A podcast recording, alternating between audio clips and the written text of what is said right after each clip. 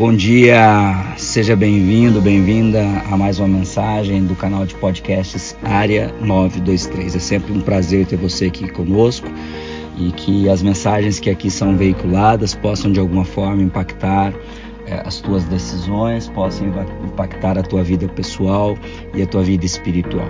No dia de hoje, é, eu quero compartilhar com você alguns, alguns estudos que eu estou fazendo e de forma toda especial a respeito é, de, do poder da oração em relação a colocar na mão de Deus aquilo que não é de Deus. Todas as vezes que nós pedimos para que Deus mude algo que é natural, é, nós estamos mudando uma, uma lei natural que é a lei de que aquilo que é do homem compete ao homem, aquilo que é de Deus compete a Deus.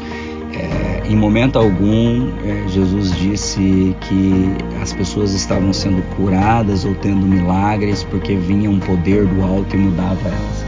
Você vai perceber que sempre após uma, um milagre ou uma grande cura, Jesus falava é, vai, a tua fé te salvou. Ou seja, era a ação da fé daquela pessoa que movia o natural naquilo que era natural.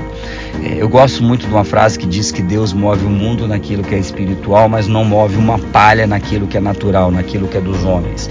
Então, quando nós é, tentamos terceirizar para Deus as decisões que são humanas, as mudanças que deveriam ser dos homens, nós vamos nos frustrar, porque Deus não vai responder. E quantas vezes na nossa vida nós nos frustramos, frustramos com oração porque nós achamos que Deus não está ouvindo. Só que nós nos frustramos porque nós não sabemos que esse tipo de oração não vai ter fruto porque aquilo que é natural, aquilo que é do homem, somente o homem pode mudar. Eu orar para que meu filho mude, para que minha esposa mude, para que meu sócio mude, para que um amigo mude, para que um patrão mude, para que alguém mude, é, é uma oração que não vai surtir efeito, porque a mudança tem que partir dela. É como é como eu orar para que para que Deus é, coloque o governante certo na terra, na minha na minha cidade, no meu estado, na minha nação Deus não vai fazer isso, porque a decisão de escolher os homens que irão governá-los é simplesmente humana.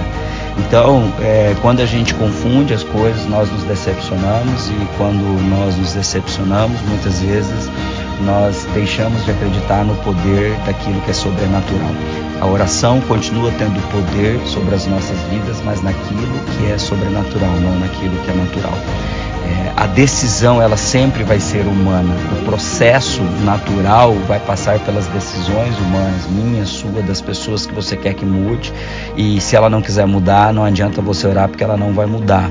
Não adianta você orar para que Deus abençoe a sua empresa se você não fizer as coisas que tem que ser feita para que os clientes se encantem com a sua empresa, com a sua prestação de serviço, com o seu produto. Não adianta você orar para que Deus acabe com o coronavírus, porque Deus não vai acabar com o coronavírus porque isso é natural, não é sobrenatural. Não adianta você orar para que Deus te proteja do coronavírus e você não tomar os devidos cuidados necessários para não se infectar. Não adianta você orar para que você seja curado de uma doença se aquela doença é um processo natural e você precisa tomar os remédios para que o corpo reaja. Eu não estou falando aqui dos milagres e mesmo os milagres estavam conectados à fé, que é um processo seu, natural.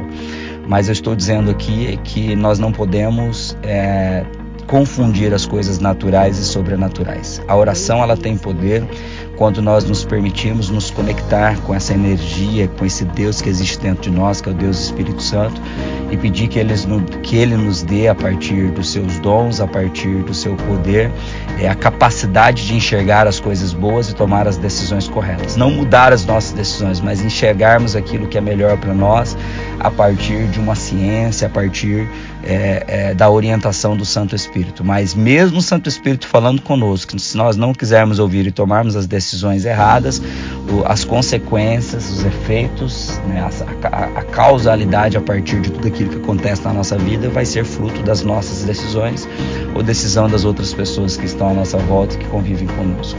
Então que no dia de hoje nós possamos é, é, refletir a respeito disso Será que as minhas orações têm sido para que Deus mude aquilo que é natural e eu não tenho tido respostas por causa disso?